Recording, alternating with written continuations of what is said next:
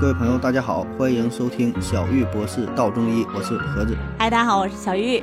呃，今天呢，咱们继续聊与中药渣有关的话题。嗯，啊，就是呃，吃完的中药啊，熬完的这个中药渣怎么去处理？那上次呢，我们说是古人的处理办法啊，更多的呢是把这个中药渣就扔在了十字路口，让别人任意去采，哎，然后有各种各样的原因。呃，但是这个行为啊，放在现在的话。保证是一个不文明的行为了，不能这么去做，对吧？现在咱流行的叫垃圾分类，嗯嗯。那么说这个中药渣到底算哪种垃圾呢？哎，这个问题有点小难度哈，它算不算这个有害垃圾呢？啊？你为什么觉得它是有害垃圾啊？我觉得，你看咱有句古话嘛，这叫“是药三分毒”，对吧？那你既然都有毒了，这个这不就是有害垃圾呗？我天，有点道理啊！何总的脑回路果然可以啊。从大的分类上来讲呢，其实中药渣是属于厨余垃圾，呃，就是从这个干湿垃圾的分类来说，它是应该属于这个湿垃圾。呃，就是关于“是药三分毒”的这句话，我们会存在很多的一个误解。首先呢，就是它并不是说的我们传统意义上的那种毒性，它其实是一种药物的一种偏嗜。针对于人体，他觉得某些人体不太适合啊，但不是所谓的真正的毒性，就是说啊，你吃了以后它就中毒了，或者你吃了以后就死了啊，就是类似于这种西药当中说的一个副作用啊。我们用的这个中药呢，它因为是天然的嘛，它会有一些天然的一些属性，也就是药物的一个就是天然固有的属性。这种属性我们是呃只能通过搭配其他的药物来改变。但是它针对于某种人体是有效，但针对于某种人体又是不好的。真正你所谓的有一些毒性，它对你的这个其他的一些这种对症的这个疾病，反而它是一个好的药，就叫做，哎，你像什么以毒攻毒啊，对吧？就这种简单的说法，它其实就让你产生一种平衡。就像这个药，它本身是热的毒性，但是呢，它对于你这个寒凉的一个症，哎，它就起到非常好的作用。对你这个寒凉的人来说，它就不是毒药。但是，呃，如果对于你这种热性体质，它本来就是热毒，那它对你就是一个大大的毒药。所以，就是我们是要从正反两个方面，或者是一个辩证的方向去看待一个问题的啊。但是现在也有很多去分析这个药理作用，其实也做了很多的工作。我们查文献，英文文献、中文文献都会有啊。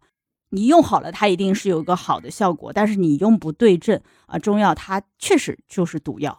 啊，就是说一样的，你用的不对，它确实就是毒药啊，这就是啊，是药三分毒啊，是这个意思。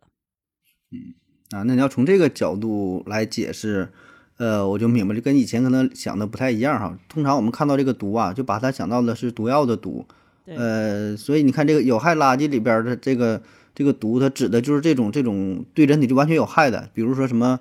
呃，像杀虫剂，对吧？废弃的化妆品，对，呃，然后废弃的水银剂啊，里边有一些重金属，嗯，那这个它明显它就是毒，对人体带来伤害，啊，核辐射，对吧？那这些东西，呃，不管是对人体啊，乃至说对于这自然界都会造成危害，这个叫有害垃圾啊。但是这个中药当中所谓的这个毒呢，它是另外一个层面去分析，对吧？就是对人体一些副作用，对人体的一些一些影响啊，并不完全。说这种是毒害有害啊？对，明白，这个是两个意思，确实如此。所以说，有害垃圾当中说啊，有害和药是三分毒当中的这个 毒强调的这个重点就完全不一样的。所以呢，这个中药渣它并不是有害垃圾，但确实，如果是过期的一个药品啊，这里一般也是指的一像什么西药药片啊，或者是一些胶囊啊、口服的，或者是一些外用的，它的确是属于有害垃圾的分类当中的。啊，但是中药渣呢，它因为它是植物的嘛，它还是属于一个厨余的垃圾。嗯，啥叫厨余垃圾呢？就比如说什么剩饭、剩菜啊，吃剩下的这些，对吧？大家就看到是天然的，我们从地里长出来的，对吧？有什么变质的水果呀，还有什么蛋壳呀，还有那个茶叶渣。呃，那个，那我们奶茶 喝过的那个是不是也算？然后动物的内脏啊、鱼鳞啊，还有一些花卉的植物啊，都是属于这个厨余垃圾的范畴。其实你可以这样讲啊，就比如说我们炖了一锅肉，然后这里可能会嗯放很多的调料啊，什么我们之前也讲过的啊，详见啊。今天你吃中药了吗？啊，花椒、大料、陈皮，然后大枣等等，呃，也是就是我们聊过的厨房当中的重要范畴啊。但是呢，在对于他们处理的时候，当然也是要放在这个厨余垃圾当中。所以说哎，，从这个角度就可以非常的好理解。所以这个中药渣它也是属于这个厨余垃圾的。哎他们再经过一些这个生物技术的一些处理，还可以变成一些有用的肥料。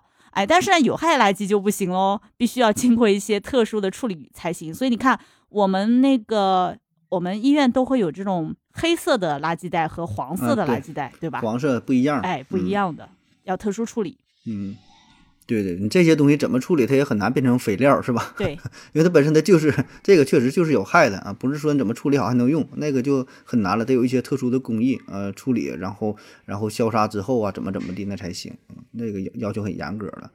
嗯，你这么一举例子吧，我就呃理解了不少，因为确实垃圾分类这个事儿吧，我不知道在在你南京那边咋样哈，反正在咱沈阳这边，说实话，我感觉我身边的人朋友，呃，可能有一些时候做的不是特别好啊，确实很多东西感觉挺难弄弄得清楚，嗯就就哎分不太清啊，说这是什么不知道啊，跟自己想象的不太一样啊，特别有一些垃圾它不是单纯的说这个就是什么，它包含的成分很多啊，是吧？必须把它我看过分着弄。对，分着弄。我看有个段子讲那个珍珠奶茶没喝完的珍珠奶茶，说这个是属于这个属于什么垃圾？它很复杂，它里边有这个固体的珍珠，嗯，有那个水儿啊，有这奶茶，还有外边的包装，有这个吸管儿。对。啊，所以正确的做法是先把那个奶茶就液体的这个是倒掉，这是液体的，然后呢里边固体的成分，所谓的珍珠啊，还有什么块状物那些东西颗粒儿的，这个呢是属于厨余垃圾。嗯然后呢，奶茶和这个吸管呢是属于其他垃圾啊，当然这得看你还得看它的具体的。呃，是制作材料，有的是塑料的，有的还有用纸做的，这还不一样啊，这要求很多。对，所以说这类垃圾之后的一个处理方案是完全不一样。所以我觉得有必要嗯对他们进行一些细致的一个分类。你比如说像女生常用的一些化妆品，啊、然后对于一嗯些过期的化妆品，它其实是属于典型的有害垃圾，对吧？化学很多成分的，什么指甲油啊，呃，乳液瓶啊，然后小呃就喷的那个水瓶啊等等啊，呃还有粉底液啊或者这类的。但是处理的时候就也要考虑到瓶子它不同的一些材质，然后里面有些成分它是属于有害垃圾呢，还是什么？就是大家可能都是就把它归为这个回收，然后去随便丢一下了啊。就是大家可能对嗯这方面的意识还是很薄弱。我觉得处理也是、哎也是差。对，还是看各个城市。我感觉好像我我有一年去上海，那时候好像是上海已经开始去做这个事情，我们南京还啊，没有。上海管的挺严，哎，管得好像是吧挺严的，上海严。对，在那儿吃，然后上海他们还帮着你去倒这个垃圾，说，哎，你这个先倒掉，然后这边厨余，然后这边再回收，是这样。我说哇，那还素质不一样，对。那好了，那这期节目就到这儿啊，感谢各位的收听，谢谢大家，拜拜。拜拜。